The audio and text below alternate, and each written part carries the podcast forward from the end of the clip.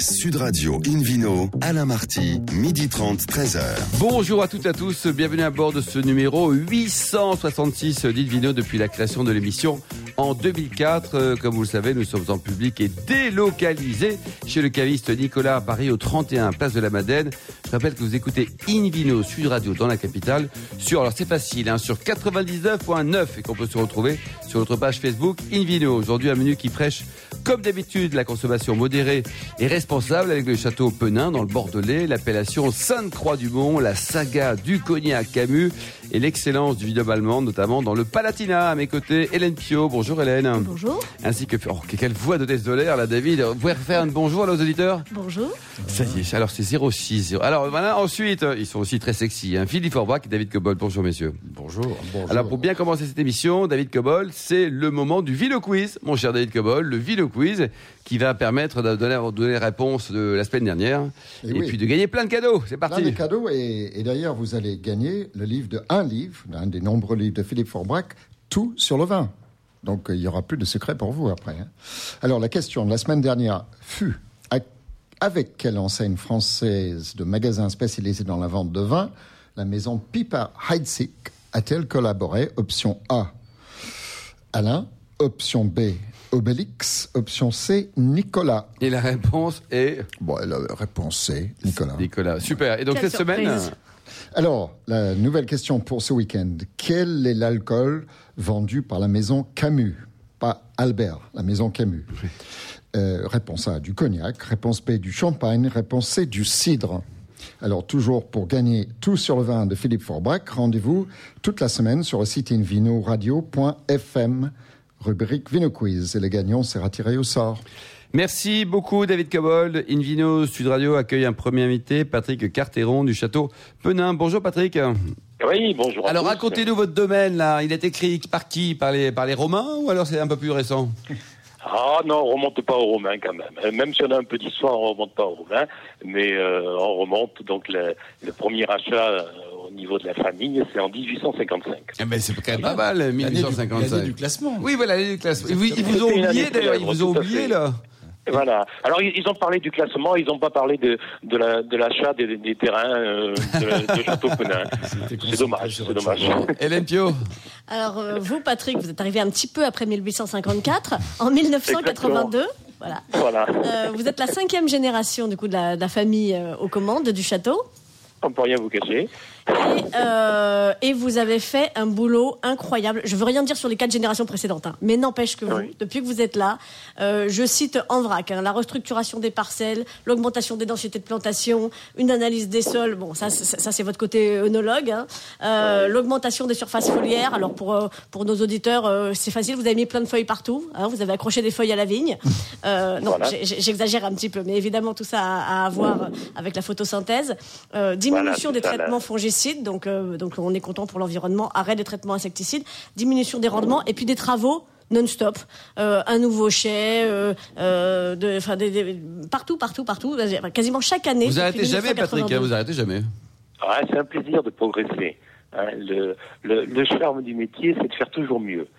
Euh, et donc faire toujours mieux, c'est toujours inventer quelque chose, euh, être à la recherche et, et s'équiper mieux et, euh, et faire des expériences pour euh, arriver à produire meilleur, plus sain, etc.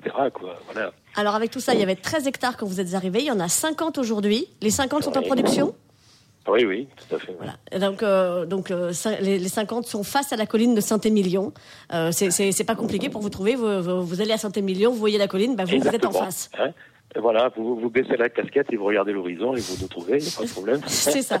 Euh, on, on- on devrait vous trouver parce que est- 50 hectares, 300 000 bouteilles, ça se trouve quand même normalement. Oui, c'est ça, on doit pouvoir.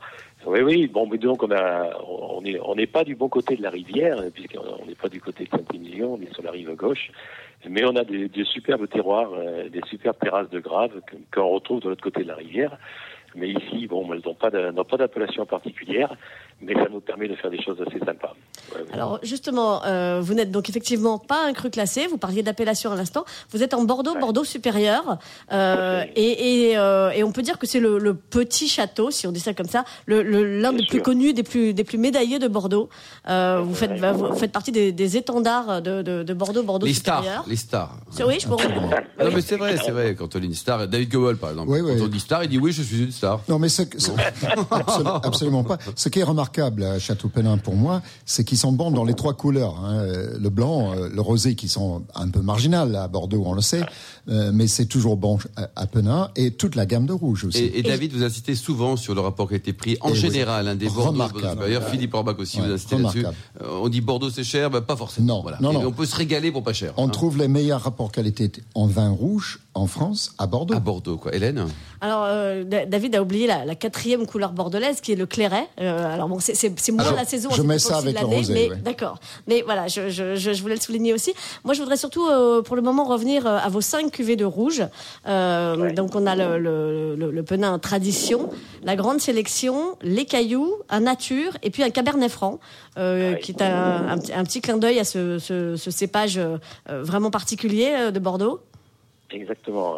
Donc il y a, il y a- il y a différents objectifs. Euh, soit on fait travailler les sols, euh, soit on fait euh, exprimer les, les cépages. C'est les, deux choses. Donc on a la chance d'avoir des, des sols complètement différents. Et chaque sol est, est fait pour un vin, pratiquement. hein. Mm. Et c'est pour ça qu'on a, une gamme de vins. Parce qu'on, Et c'est une richesse, c'est une richesse, ça, Patrick. hein. Alors, une le- richesse, le vin, c'est important, mais après, pour qu'il vieillisse bien aussi, il faut des bons bouchons, là. Vous êtes équipé comment, vous, à titre personnel? Ah, ben, euh, au niveau bouchon, on bouche toute une bouteille avec diam, euh, parce qu'on veut pas de problème avec nos clients, tout simplement. Hein.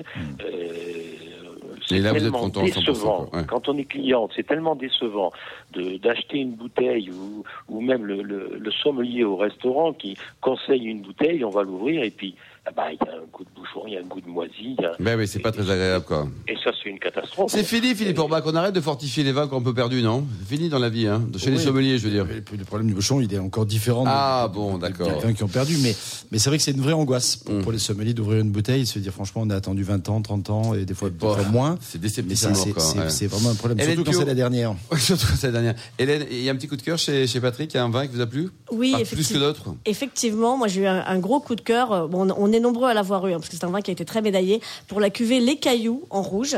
Euh, alors euh, c'est- c'est joli parce que vous dites souvent, euh, Patrick, que vous voulez faire des vins charnus et ronds comme les Cailloux. Eh ben écoutez, ça marche. Ce vin, il est charnu, il est rond, effectivement. On a une belle structure. C'est 2015, donc on a on a on a des, des, des tanins, on a cette structure, mais mais on a aussi cette explosion de fruits, cette richesse, une super longueur. Et Ah euh, Ça vaut la bouteille euh, on est on est à moins de 15 euros. C'est du bonheur, Et c'est du ça peut bonheur. vieillir très bien, profitez-en. Merci beaucoup Patrick Carteron et bravo pour l'ensemble de votre œuvre. Merci également vous Hélène Pio. Oh. Invino sur Radio retrouve maintenant Philippe Orbach, meilleur sommelier du monde, pour nous parler de l'appellation Sainte-Croix-du-Mont. On reste dans la région Philippe, hein. on n'est pas très On loin. n'est quoi. pas très très loin. Et, et un peu à l'instar de ce qu'on vient d'en- d'entendre de, de- de la part de- propriétaire du château Penin, c'est, là, lui, il était face à Saint-Émilion et l'appellation dont je vais vous parler aujourd'hui, Sainte-Croix-du-Mont, ben, on est face à Sauternes et à Barsac. Donc c'est vrai que c'est, un peu à l'ombre de grandes appellations très connues que parfois on découvre des petites pépites qui sont vraiment intéressants. Loupiac, euh, Céron, euh, Sainte-Croix-du-Mont, euh, Cadillac par exemple sont des, sont des belles appellations dans le même esprit. Donc j'ai choisi de vous parler aujourd'hui de, de Sainte-Croix-du-Mont. On n'en a pas parlé depuis longtemps d'ailleurs. Parce que c'est vraiment qu'on n'a pas évoqué cette, cette appellation, qui est une appellation historique. Souvent, c'est c'est pas parce que c'est une appellation qui est ancienne depuis 1936 qu'on fait pas du vin depuis très longtemps, parce que les liquoreux dans la région, on en fait quand même depuis euh, un certain nombre de, décennies. Et ça a toujours été autour de cette partie-là de la Garonne, grâce aux brouillards matinaux qui euh, égayent les matins. En tout cas, quand le soleil se lève ensuite, c'est très très beau, mais le matin, C'est peu- romantique, c'est- Hélène, non Vous ça, voyez vous balader avec Philippe, David et moi, là, le matin, dans un Petit petit matin. brouillard. Alors main dans la main, Hein si vous êtes trois, ça va être compliqué. Ben mais, ouais, mais- ouais. mais Avec le monstre du Loch Ness, hein, et David a un huitième de sang écossais. Enfin bref, on revient chez vous, Philippe Orbach. Et en chantant le dîner de Benabar, comme on l'a entendu il n'y a pas longtemps de la part d'Hélène, euh, pour les gens qui peuvent nous suivre hors- sur les réseaux, comme on dit. Ne, Euh, ne- ne révélez pas mes talents cachés, s'il vous plaît, Philippe. Non, mais c'est- ça, ça vaut la peine. On pourrait siroter un petit verre de Sainte-Croix-du-Mont, effectivement, à la fin de ce dîner. Euh, le, terroir se prête bien à ça parce qu'on a des zones calcaires extrêmement bien exposées. avec des pentes qui descendent vers la Garonne. Euh, et du coup, c'est les meilleures conditions pour pouvoir produire ces vins qui sont obtenus à travers les cépages traditionnels du Bordelais, le fameux sémillon, qui est vraiment le cépage par excellence pour les, pour, pour les grands liquoreux, mais également le sauvignon, qui aujourd'hui a, a dire plutôt un cépage tendance, parce qu'il apporte des arômes peut-être plus accessibles. Et aussi la, muscadelle, qui est un vrai cépage intéressant pour cette, pour cette appellation. On trouve de la muscadelle ailleurs que dans les liquoreux, d'ailleurs euh, dans le Bordelais, mais dans, le, dans, dans les liquoreux, elle apporte un peu de densité, un peu de moelleux, puis cette, ces, ces, arômes aussi Pas mal de fruits. tout à fait mmh. particuliers, exactement sur le, sur le fruité. Donc c'est gourmand comme petit de donc c'est un vin liquoreux avec une concentration en sucre qui peut atteindre 100, 120, 150 et Excellent pour le régime, ça. Voilà, on ne consomme pas des grosses quantités. Aujourd'hui, d'ailleurs, on n'en consomme pas assez parce que franchement, les gens ont un peu de mal à vivre. Pourtant, ce sont des vins extraordinaires d'un très bon rapport qualité-prix. Quelques, Combien ça coûte 15 euros peut-être 15 euros, 20 euros, il y a quelques cuits C'est beaucoup moins cher que Sauternes. Encore. Oui, c'est pas la même notoriété, même s'il y a des Sauternes aussi qui, qui sont des produits Sauternes qui sont pas mal. Mais, mais surtout, ils ont plusieurs vertus. D'abord, ça se conserve très bien. On peut profiter de les boire avec cause du, fruit et du sucre, on peut le boire assez jeune, mais franchement, 10 ans, 15 ans, 20 ans, ça se conserve très bien. Ensuite, dans les millésimes difficiles, 97, 2001, 2017, etc., c'est souvent des belles années euh, pour les liquoreux. Donc parfois, ils n'ont pas, dire, l'influence médiatique et du coup économique des grands millésimes en rouge. Et, et, du coup, ça permet effectivement, quelque part, mm. d'avoir accès à ces vins. Et c'est un peu dommage pour les producteurs, mais c'est très intéressant pour les consommateurs. Ensuite, il ne faut pas les cantonner juste en des vins de dessert, en faisant rapidement. bien sûr, les servir euh, avec des agrumes, euh, des, des mirabelles, en ce moment, c'est magnifique. Et des vignerons, peut-être, Philippe, que vous conseillez Sur les fromages, sur des volailles, sur des riz de veau, etc., ça fonctionne très bien. Et des vignerons qu'il ne faut pas louper, le Château Larame, Hum. Euh, Lousteau Vieille, ça c'est mes deux coups de cœur, mais également euh, Cabitan, Bellevue, euh, le château des Mailles, le château Perrault Marge, par exemple font partie des très beaux domaines de cette appellation. Température de service, faut pas se louper non plus quand même, Philippe. Oui, hein. plutôt frais, surtout quand ils sont jeunes. Frais mais pas glacés. Mais pas glacés. Autour de 8, c'est bien. mais quand on, quand on les aime âgés, et franchement c'est très bon, il faut les servir à température de cave, c'est-à-dire plutôt autour de 12-14 degrés. D'accord. C'est là vraiment qu'on les apprécie. Et on ouvre la bouteille quelques heures avant ou euh, On peut les ouvrir un peu à l'avance. Euh, D'accord. c'est des vins qui, qui, qui, ont la matière et la structure pour pouvoir supporter l'oxygénation. Hmm. Merci beaucoup Philippe Forbach, euh, merci à tous. On se retrouve dans un instant au bar à vin du caviste Nicolas à Paris au 31 Place de la Madeleine avec Cyril Camus, le patron de la belle maison de cognac éponyme. Sud Radio Invino, Alain Marty, midi 30, 13h. Retour chez le caviste Nicolas Paris pour cette émission en public et délocalisée avec un nouvel invité, Cyril Camus. Bonjour Cyril. Bonjour Alain. Alors vous êtes né en 1971 à Cognac et vous êtes la cinquième génération de cette magnifique maison. C'est pas trop dur à porter ça cinq générations? Non, au contraire, c'est euh, à la fois un privilège, un honneur et c'est surtout une, euh, une, grande chance de pouvoir euh, s'exprimer à l'intérieur d'une maison familiale qui a autant d'histoire. Alors racontez-nous, donc la marque Camus, la maison Camus, tout débute en 1863.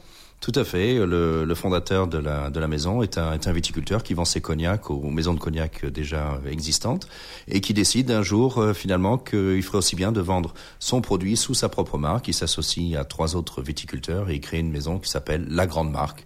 Et très rapidement, il rachète les, les participations de ses, euh, de ses partenaires. Et en 1888, la maison devient Camus, La Grande Marque, le, le nom que nous portons toujours aujourd'hui. Toujours aujourd'hui. Aujourd'hui, en matière de marque, Cyril, il y a Camus, mais il n'y a pas que. Non, aujourd'hui, la maison de cognac s'est développée en, en, groupe de vins et spiritueux. Nous avons une participation dans Château Louden en Médoc et nous sommes aussi les créateurs de la marque euh, Lambé, un whisky euh, irlandais qui, qui, marche plutôt bien. Mais le cœur de métier reste bien sûr euh, notre métier d'abord de viticulteur, de producteur de cognac, mais maintenant de développeur de marque et de commercialisation de, de vins et spiritueux à travers le monde. Alors l'élaboration du cognac, on y revient. Comment fait-on? Le cognac, on prend un raisin, on le met en Charente et, et on, le, on élève notre raisin, on cultive nos, nos, nos, nos vignes. Donc vous avez votre propre vignoble hein? Nous avons notre propre vignoble au cœur des borderies, au cœur de la région de Cognac. Les borderies, c'est l'origine du cognac, hein, c'est le, le, premier, le premier cru euh, d'où est partie toute l'histoire du cognac. Donc nous avons nos propres vignobles, nous distillons dans nos propres distilleries, nous avons un process de distillation tout à fait unique que nous appelons euh, et qui permet d'extraire dès les, les, têtes de, de distillation, dès le début de distillation, les aimants les plus intensément aromatiques D'accord. euh, dans, dans cette distillation-là. Ensuite, vieillissement en fût de, de chêne un certain nombre d'années, assemblage du produit pour trouver les équilibres nécessaires, et à la fin, un produit euh, qui, pour Camus, est euh, tout à fait exceptionnellement intensément aromatique. Hum. Et la gamme Camus, donc vous avez différentes catégories également? On a euh, plusieurs types de cognac euh, qui sont des, des qualités qui varient euh, suivant l'âge minimum du cognac que vous avez trouvé dans votre assemblage, des VS, des VSOP, des XO, euh, sachant que la maison Camus est quand même très spécialisée sur le, le haut de gamme, voire le très très haut de gamme. Alors, comment vous expliquez, Cyril Camus, que la France, grand pays consommateur de whisky s'il en faut, boude le cognac? C'est scandaleux quand même. Qu'est-ce qui se passe chez nous Ah, la, France euh, retrouve de l'intérêt pour le, pour le cognac. En tout cas, nous, c'est un, un pays sur lequel nous investissons euh, beaucoup. C'est vrai que la consommation d'après-repas a pas mal diminué. On y revient petit, à petit. Je pense que le développement euh, du transport public, la mise en place des, des, des véhicules que l'on peut appeler depuis son téléphone assez rapidement, choses comme ça, ça, ça permet quand même de relancer une consommation de fin de repas qui est la plus naturelle pour le cognac. Il y a un autre phénomène qui est le retour à la consommation de cocktails classiques, les grands classiques, les sidecars, les, les New York Sours, qui sont faits à base de cognac. Il ne faut pas oublier qu'avant la prohibition, 30% des cocktails étaient à base de cognac. On revient petit à petit vers ces, ces recettes-là et la consommation en cocktail. Et ça, c'est tout à fait favorable. Le cognac est un produit euh, qui, se, nouvelle, qui quoi. se redéveloppe en France. oui, Alors au quotidien, Cyril, vous êtes bien sûr en en France, euh, parfois également dans les îles, mais vous vivez à Shanghai. Oui, La Chine, pour vous, c'est une grande histoire d'amour à tout niveau d'ailleurs. C'est une, euh, c'était d'abord une opportunité pour moi la Chine. Le, le- le marché chinois est devenu très important pour le cognac. Ça nous a permis de, de développer nos, nos activités là-bas et de développer la maison d'une manière générale. Mais c'est aussi un- aujourd'hui un, un choix de vie. Euh, être à Shanghai, c'est quelque part avoir un pied euh, fermement dans l'avenir, parce que c'est là-bas que l'e-commerce se développe plus vite que nulle part ailleurs. C'est là-bas que beaucoup de nouvelles idées surgissent. Je dirais, si on veut être un peu en avance par rapport euh, à ses collègues Donc dans c'est pas l'industrie, New York, c'est Shanghai.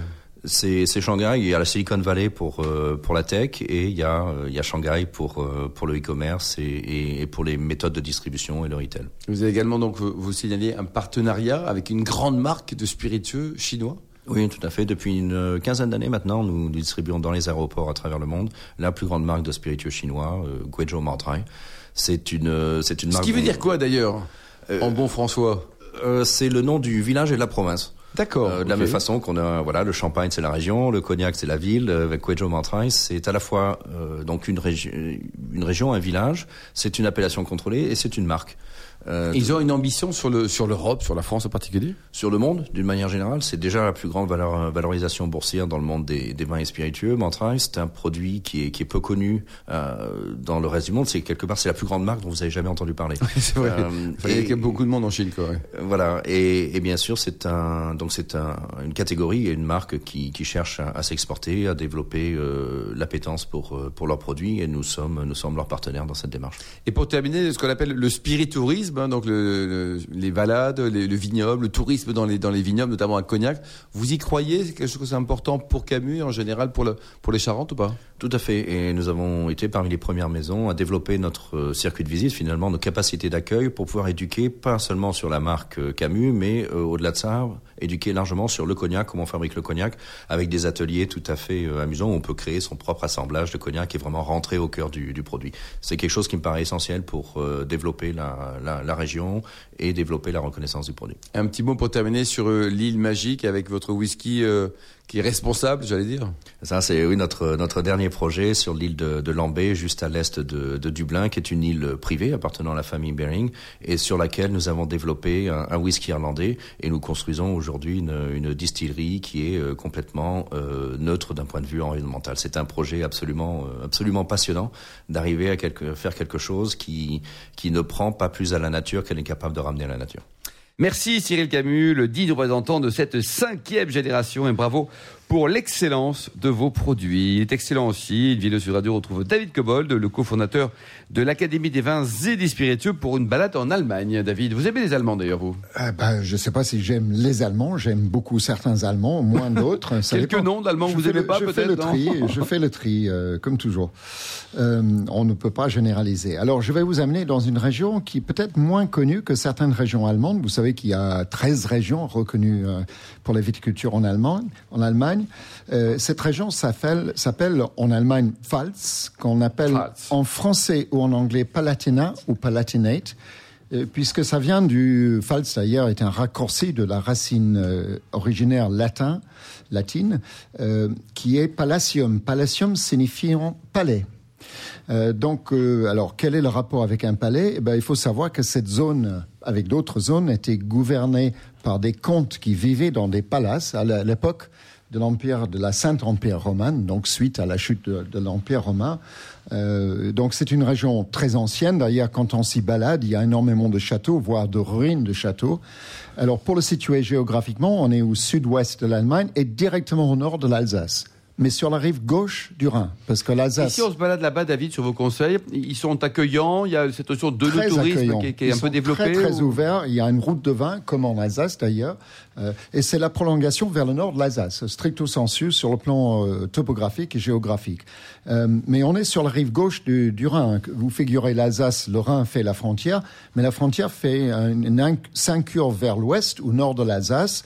Euh, et là, la prolongation des Vosges s'appelle les montagnes de Hart. Hart. De Hart. H2A-R-D-T.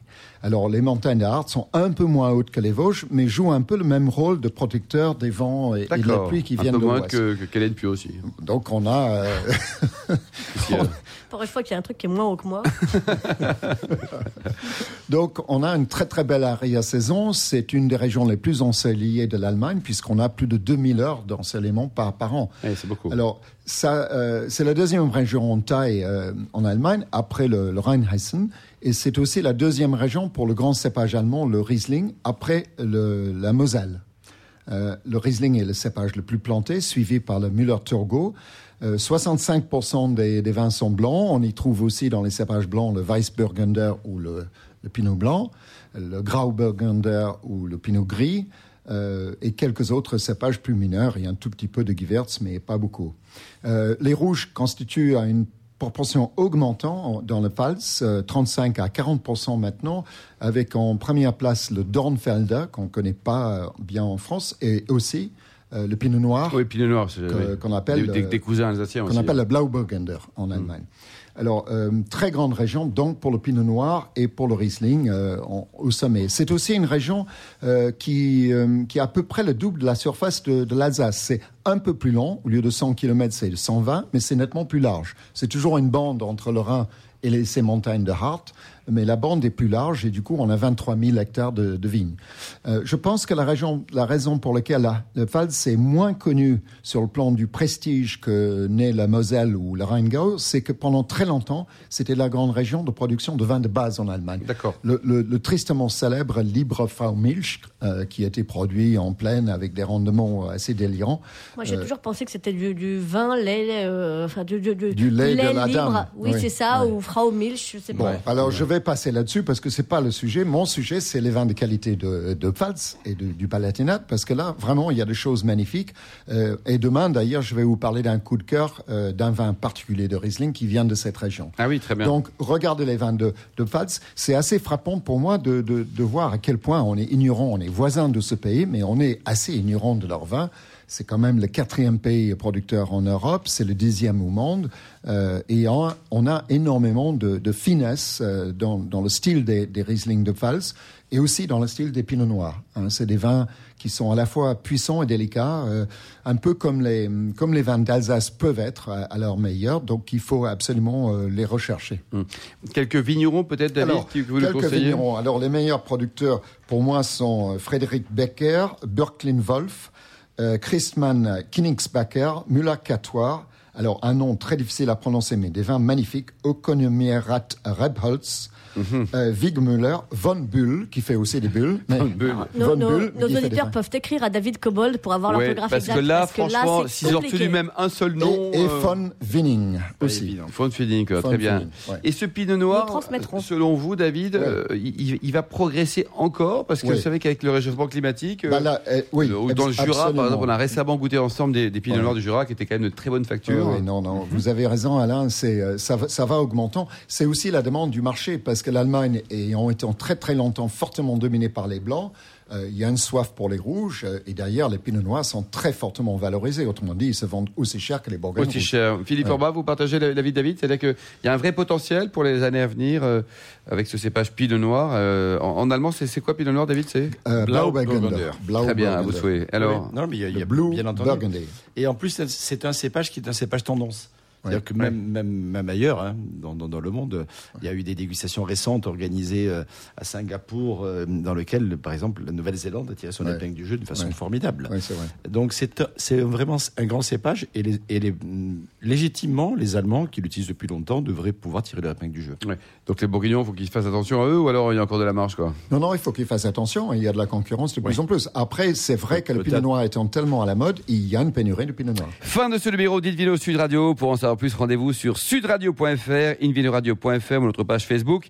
Invino, on se retrouve demain à 12h30 précise pour une nouvelle émission, toujours en public et délocalisée chez Nicolas, le caviste fondé en 1822. Nous recevons Jean-Guillaume Prat. Nous irons redécouvrir les vins de Gigondas et on se demandera pourquoi David Cobol aime tant le wrestling. Voilà, voilà. D'ici là, excellent déjeuner. Restez fidèles à Sud Radio et surtout, n'oubliez jamais, respectez la plus grande des modérations.